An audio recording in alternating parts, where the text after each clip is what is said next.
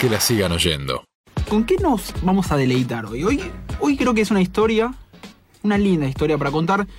Le agradecemos a- al negro Arraña, ¿sí? Por la referencia. Por la referencia. Exactamente. grande al negro.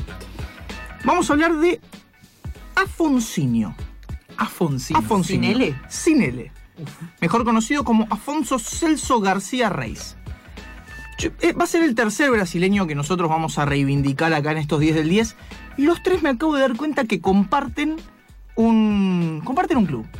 Tanto Sócrates como eh, Carlos Raposo. Carlos Alberto Raposo era. Sí. Carlos Alberto Raposo y en este caso Afonsinio pasaron por Botafogo. Voy a decir pasaron y no jugaron porque como vimos el Kaiser Raposo no jugó en ningún lado, pero estuvieron los tres en Botafogo. ¿Por qué decidimos recuperar esta historia de un jugador que, si bien estos son los 10 del 10, usaba igual que Sócrates la camiseta número 8, pero era un volante de creación? ¿Sí? Era un 10, señores. Era un Era un 10, era un 10 y además es un anticipado y comparte muchas cosas con Sócrates. Afonso Celso García Rey, les decía, nació en Marilia, municipio de San Pablo, el 3 de septiembre de 1947 y era hijo de un trabajador ferroviario que quería que su hijo estudiara. Sí, a los 15 años, en 1962, comenzó su carrera en el 15 de Yaú, equipo que actualmente está en la segunda división del Estadual de San Pablo. ¿Sí? Vieron que hay torneos estaduales, San Pablo tiene su torneo, está en el ascenso de ese torneo, no en el ascenso de la Liga Brasileña. Después pasó en 1965 al Botafogo, un club en el que va a conseguir eh, una mm, Copa de Brasil, siendo capitán a los 21 años, y esto habla de la personalidad que tenía Afonsinio. Ya a los 21 años logró ser capitán del equipo y ganó un par también de torneos cariocas, además de la Copa de Brasil. Hoy sería En- impensado que un capitán tenga esa edad. es raro, sí, es raro. Eh, ¿Qué otra cosa coincidía con Sócrates, además de su paso por Botafogo? Estudiaba medicina. Eso ya lo convertía en un futbolista muy distinto. Estamos hablando de la década del 60, en la cual no muchos futbolistas accedían ¿sí? a eh, los estudios, ni siquiera secundarios, imagínense universitarios. Pero como él, igual iba a estudiar medicina.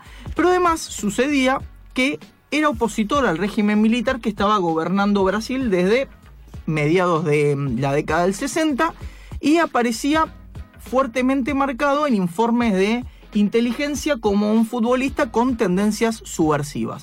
A él le gustaba citar al poeta Ferreira Goulart que decía, no veo sentido a la vida si no luchamos juntos por un mundo mejor.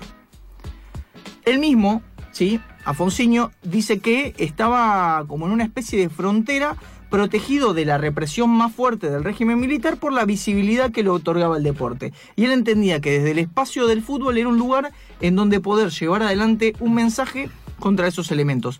No sé si ustedes se acuerdan cuando nosotros hablamos de Sócrates, hablamos de el pedido de eh, democracia directa, elecciones ya, y todo eso hacia el final de la dictadura. Esto nos situamos en los inicios, una época de todavía mayor represión. Era un jugador que jugaba con pelo largo y barba, mucha barba. Década del 60, barba, poco tiempo de la revolución cubana, de esos barbudos eh, que hicieron la revolución ahí en Cuba. Entonces era bastante, bastante complicado.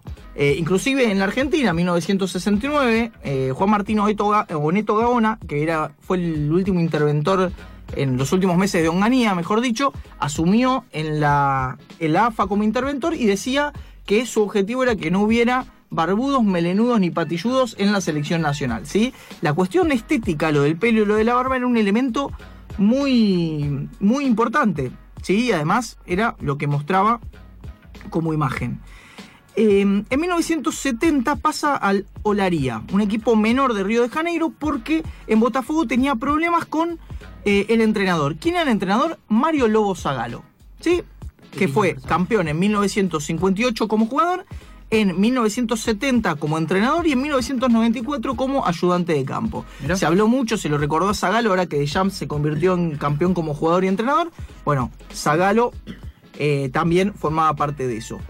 En la selección brasileña, esa que dirigió Zagalo en el 70, la clasificación lo había logrado Joao Saldaña. En la época había mucha influencia del régimen militar dentro del fútbol, e inclusive uno de los mitos de la época dicen que a Saldaña lo corrieron por sus eh, ideas comunistas y pusieron a Zagalo, que era un técnico más cercano al pensamiento del régimen militar. También otro mito es que no fue el Mundial del 70 Fonseño por su actividad política. Él dice, no lo creo, simplemente yo no tenía sitio en ese equipo de cracks. Si él lo desmitifica. Pero ya veremos cómo el tema de la selección se va a volver recurrente en su carrera. Sixto Toniato era el presidente del club y era un empresario de la carne y además estaba en contra de que los jugadores estudiaran. No lo quería a Fonsinio y a tres, cuatro compañeros que lo fueron cediendo y vendiendo a distintos clubes porque no quería que estuvieran cerca de el resto de los futbolistas. Mientras estaba en Olaría se fueron a jugar un partido a Francia y también imaginamos 1970, Mayo francés había pasado hace, hacía relativo poco tiempo, digamos, eh, y decidió quedarse un poco para conocer la cultura y algo de, de la sociedad francesa. Cuando volvió, ya había vencido el préstamo, lo sancionaron, no le pagaron el sueldo correspondiente a los días que él no estuvo. Zagalo lo agarró en un entrenamiento y le dijo, así con esa barba y ese pelo no puedes estar, pareces un cantante y no podés ser distinto a los demás. Te tenés que afeitar y te tenés que cortar el pelo. Un cantante raro. Sí. El presidente dijo, si no se corta el pelo no le vamos a dar el uniforme y lo sancionaron. No volvió a jugar nunca con Botafogo y ni siquiera a entrenarse con el club. En ese entonces el Santos de Pelé lo fue a buscar porque era un gran jugador. El club dijo, conmigo no vas a jugar, pero tampoco te voy a permitir que lo hagas en otro lado. Y ahí La comienza... famosa colgaron. A Fonsinio te quedas acá. Bueno, y ahí comienza el hito mayor en la carrera de Afonsinho y muy importante para el fútbol brasileño. ¿Qué fue lo que pasó? Muy influenciado por su padre, decidió recurrir al Tribunal Superior de Justicia Deportiva para que eh, lo dejaran irse como jugador libre. En ese entonces los futbolistas tenían un régimen casi esclavista. ¿sí? Vos fichabas por un club, eh, de ese club vos no te podías mover, tu contrato terminaba y vos seguías dentro del club, digamos, y con unas... eh, unas condiciones laborales que eran bastante, bastante complicadas. En ese entonces el tribunal le permitió la libertad de acción y se convirtió en el primer jugador libre de el fútbol brasileño. Pero ¿qué pasó? Esa batalla judicial le empezó a cerrar la puerta de diversos clubes que no lo querían contratar e incluso hubo una campaña de no contrate a Fonsinio. Mira la rareza de te quedaste libre. A ver, nos vas a hacer lo mismo a nosotros, no vengas acá. Claro.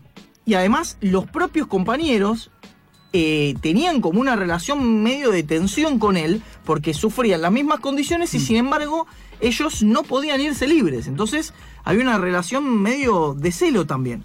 Igualmente tuvo la posibilidad de jugar en Flamengo, en Atlético Mineiro, en Vasco da Gama y en Fluminense donde se retiró en 1982. ¿sí? A todo esto, el primer club al que va, después de que lo declaran libre, es al Santos de Pelé. Forma parte Mirá. de ese equipo. Y tiene una gran actuación y sin embargo, obviamente, nunca jamás fue convocado a la selección brasileña. Estaba y ahí sí, ahí sí, él entiende que sus ideas políticas fueron las que lo condenaron a quedarse afuera de la verde amarela. No así en el Mundial 70, decía no tenía lugar entre esos cracks, más adelante no tuvo ninguna posibilidad. Y él dice, en el Mundial del 74 era mi generación, mis compañeros de inferiores, y no tuvimos, no, no me dieron la posibilidad de asistir. Tras el retiro, trabajó más de 30 años como psiquiatra en un instituto de Botafogo, Mirá. innovó en cuestiones relacionadas a la psiquiatría y el fútbol, y además eh, fue entrenador de equipos de chicos en situación de vulnerabilidad. Sí, en la isla de Paquetá, él convivió aproximadamente con 50 familias en donde armaban partidos de fútbol eh, y él los entrenaba, y eran equipos mixtos. ¿sí? Estamos hablando de hace bastante tiempo atrás, década del 80. En 1988 fue candidato al Parlamento por el Partido Socialista Brasileño, que se volvía a legalizar después de 24 años en la clandestinidad. Vamos a darles ahora el convito completo. Por un lado, película Pase Libre de Oswaldo Caldeira, retrata su historia en 1974. Eh, Presado amigo Afonsinho es la biografía que escribió Clever Maciero en 1988. Y Medio de Campo, el tema de Gilberto Gil que escribió para él en 1973, que vamos a escuchar a continuación. Y algunas palabras de Afonsinho. El fútbol profesional, que es el que mueve montañas de dinero, no es la parte más importante del fútbol. La más importante es el vínculo que genera entre las personas. Y para cerrar, una frase que dijo Pelé. Solo conozco a un hombre libre en el fútbol, Afonsinho. Él sí puede decir sin miedo que gritó independencia o muerte.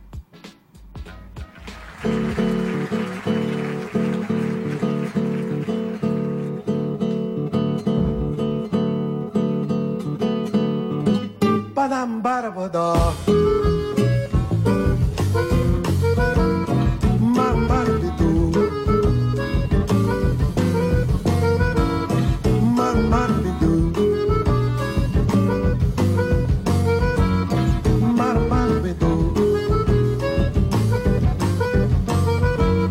Preza domingo Afonsinho, eu continuo aqui mesmo, aperfeiçoando o imperfeito tempo, dando jeito, desprezando a perfeição. Que a perfeição é uma meta defendida pelo goleiro que joga na seleção. Eu não sou Pelé nem nada, se muito for, eu sou um tostão. Prezado amigo Afonsinho, eu continuo aqui mesmo, aperfeiçoando o imperfeito. Dando tempo, dando jeito, desprezando a perfeição. Que a perfeição é uma meta joga na seleção. Eu não sou Pelé nem nada. Se muito for, eu sou tostão. Fazer um gol nessa partida não é fácil, meu irmão. Abde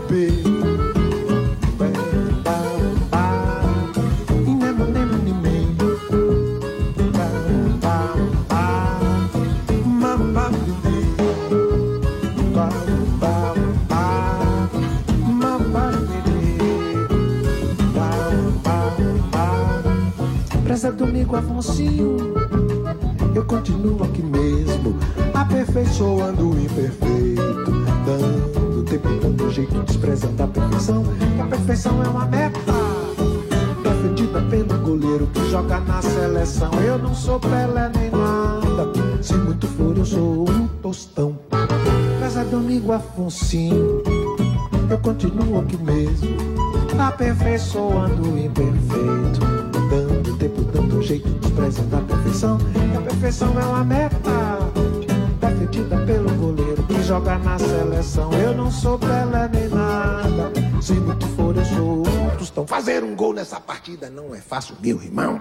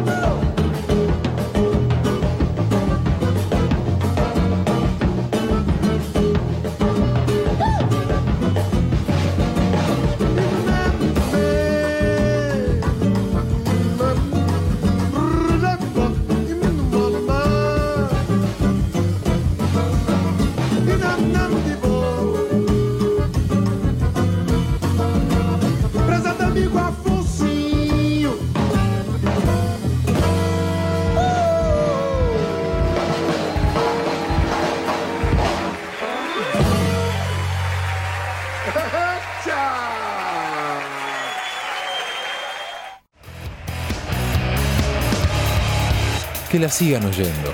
Que la sigan oyendo.